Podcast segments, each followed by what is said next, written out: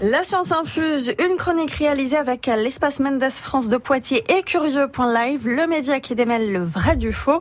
Et ce matin, Jean-Michel Piquet nous donne ses cinq idées reçues sur le sommeil et nous dit si elles sont vraies ou non.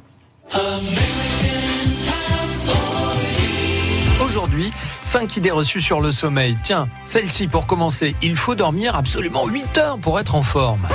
C'est plutôt vrai. En moyenne, la majeure partie de la population adulte a besoin de 7h30, voire 8 heures de sommeil par nuit. Alors nuançons toutefois, certains se portent très bien avec moins d'heures de sommeil. Il existe un cycle du sommeil à respecter pour profiter d'un bon sommeil.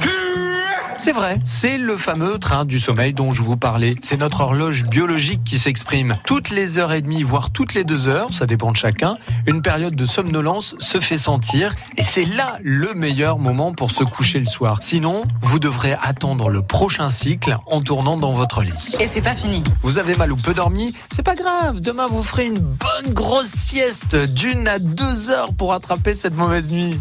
Ah ben non, mauvaise idée. Vous prenez en fait le risque de décaler l'heure de votre prochain coucher. Non, le mieux c'est de faire 20 à 30 minutes de sieste maxi pour ne pas trop se décaler. Ça dépasse tout ce que j'ai pu imaginer. Alors, le café, boire du café le soir, empêche-t-il de dormir? Eh bien c'est vrai, pareil pour le thé d'ailleurs. La faute à la caféine ou à la théophiline qui perturbe la sécrétion de l'adénosine, hormone qui agit sur le cerveau en favorisant l'avenue du sommeil.